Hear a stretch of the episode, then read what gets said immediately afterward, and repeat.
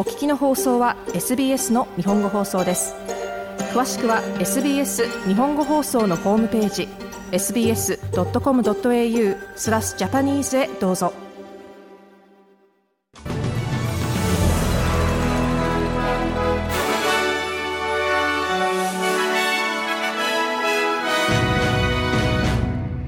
1月4日の SBS 日本語放送ニュースです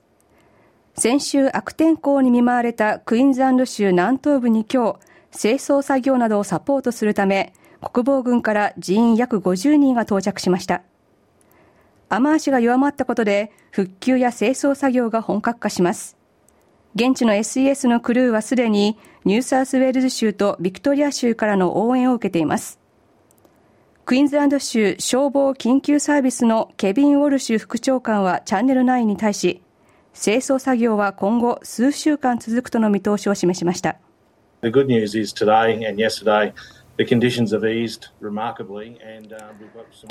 の良いニュースは天候が大きく回復したことです。週末に向けて天候に恵まれる見込みです。復旧作業を進める上で非常に良い機会です。クリスマス以降、ほぼ毎日のように嵐や大雨、洪水に見舞われてきました。そのため作業も進んでいません。ですが、状況は良くなりました。週末にかけて良いお天気が予想されています。ウォルシュ副長官でした。中東の航海で民間船舶に対するイエメンの武装組織フーシ派による攻撃が続いていることを受けて、海上輸送が中断されることで罪のない人の命が危険にさらされるとして攻撃の即時中止を求める共同声明にオーストラリア政府が署名しました。今回は世界の海運のおよそ15%を占める要所で、イスラエルと関連のある、またはイスラエルに向かう船などが攻撃されています。海運各社は航海ルートの変更を迫られており、多大なコストと配送の遅れが生じています。業界団体フレートトレードアライアンスのディレクター、ポール・ザライ氏は ABC ラジオナショナルに対し、この問題が輸送業界全輸送業界輸送業界団体に与える影響についてこう語ります。これ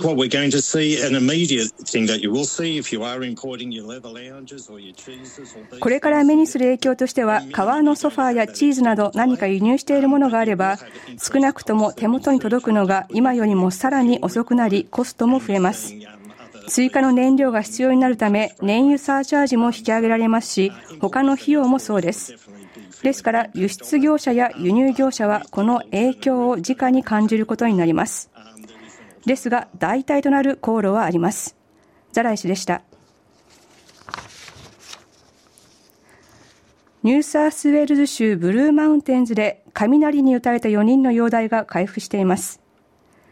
ブルーマウンテンズは昨日嵐が発生していました。州の救急車サービスによると、シドニーの西カトゥーンバから午後3時15分ごろ、人が雷に打たれたとの通報がありましたオーストラリア気象庁はブルーマウンテンズの地域に強い雷雨警報を出していましたまた今日もブルーマウンテンズそして州の南部と南東部の広い地域で嵐が起こる可能性があると警告していますブルーマウンテンズのマーク・グリーンヒル市長は雷に打たれた4人の現在の容体について詳細はわからないものの怪我は深刻なものだと思うと述べました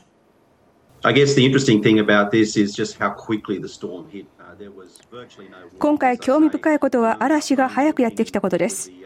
実際には警報がなかった状態で、雷雨の警報が携帯に届いたときにはもう嵐が来ていました。本当に強い嵐で、カウンシルのインフラにも多くの被害が出ました。アッパーブルーマウンテンズの民間のインフラ被害は言うまでもありません。グリーンヒル市長でした。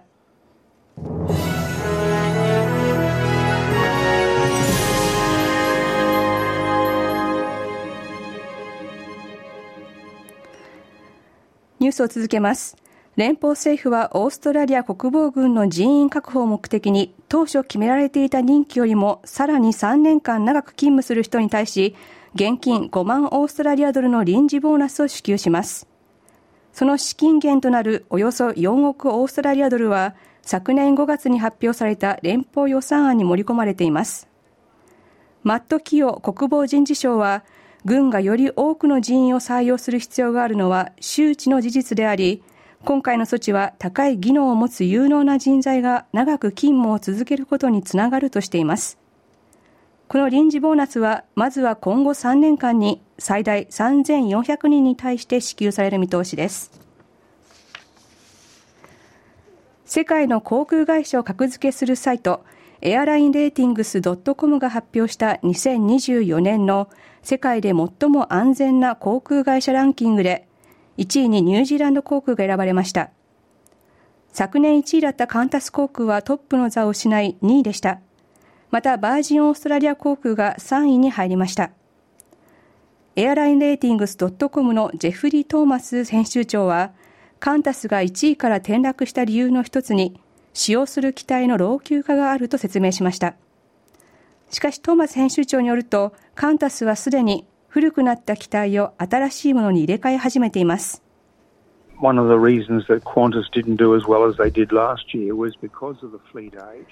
カンタスが昨年のような評価でなかったのは機体の古さです。機体の年齢は平均でおよそ14年です。もちろんカンタスはすでに投資を行い、今後10年間に新しい航空機をおよそ200機受け取ることになります。トーマス編集長でした。日本勢では全日本空輸が7位、日本航空が20位でした。ノーザンテリトリーで植物などが行う酸素発生型光合成の起源を探るその手がかりとなる微細構造物を科学者らが見つけました学術誌ネイチャーに調査内容が掲載されましたこの微細構造物は17億5000年前の化石から見つかり酸素発生型光合成のその進化の過程を探る手がかりになると期待されています。酸素発生型光合成は植物や一部のバクテリアが行い、太陽光のエネルギーを使って水を分解して酸素を作り、二酸化炭素を有機物に固定します。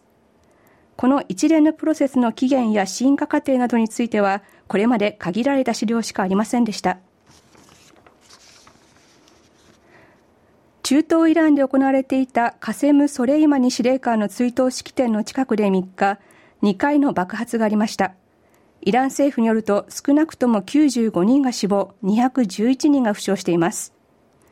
革命防衛隊の司令官だったソレイマニ氏は4年前の2020年1月3日にアメリカ軍により殺害されています。南東部の都市ケルマンにある墓の近くで行われた追悼式典には多くの人が集まっていました。イランでも最も被害の大きな事件の一つとなり、政府は今日4日を喪に服す日としています。イラン政府は爆発はテロリストによる攻撃であると非難していますが、現時点で犯行声明は出ていません。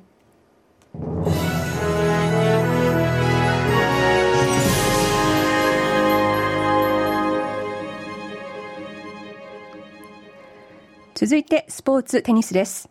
オーストラリアで開催中のテニスの男女混合国別対抗戦ユナイテッドカップで3日夜、オーストラリアがスルビアを下して準決勝進出を決めました。セルビアチームの男子世界、世界ランク1位、ノバク・ジョコビッチには、オーストラリアのアレックス・デミノーが挑み、6-4、6-4のストレートセットでデミノーが勝利。オーストラリアチームは3勝0敗でセルビアを下しました。今回初めてジョコビッチに勝ったデミノーです。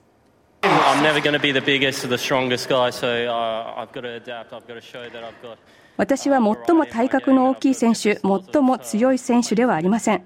だから変化しなければなりません。試合で多様な動きができ、そして違ったスタイルでテニスをプレーできなければなりません。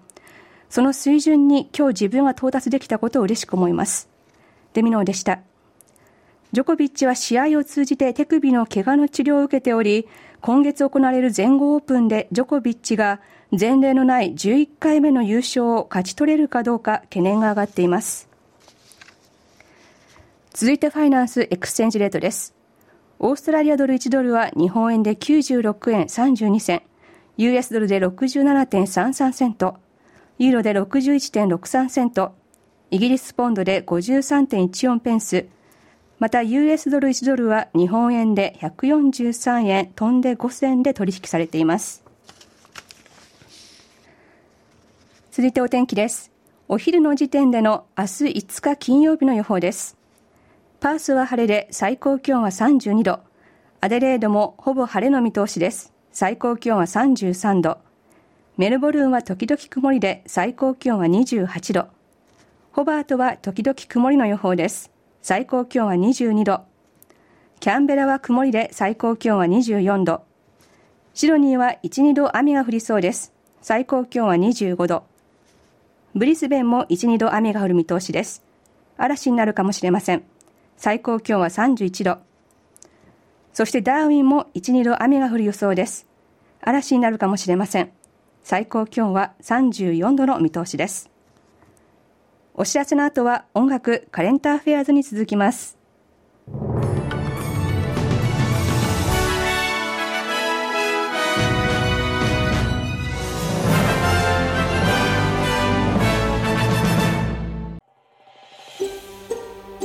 SBS 日本語放送の Facebook ページで会話に加わってください。l i いいねを押してご意見ご感想をお寄せください。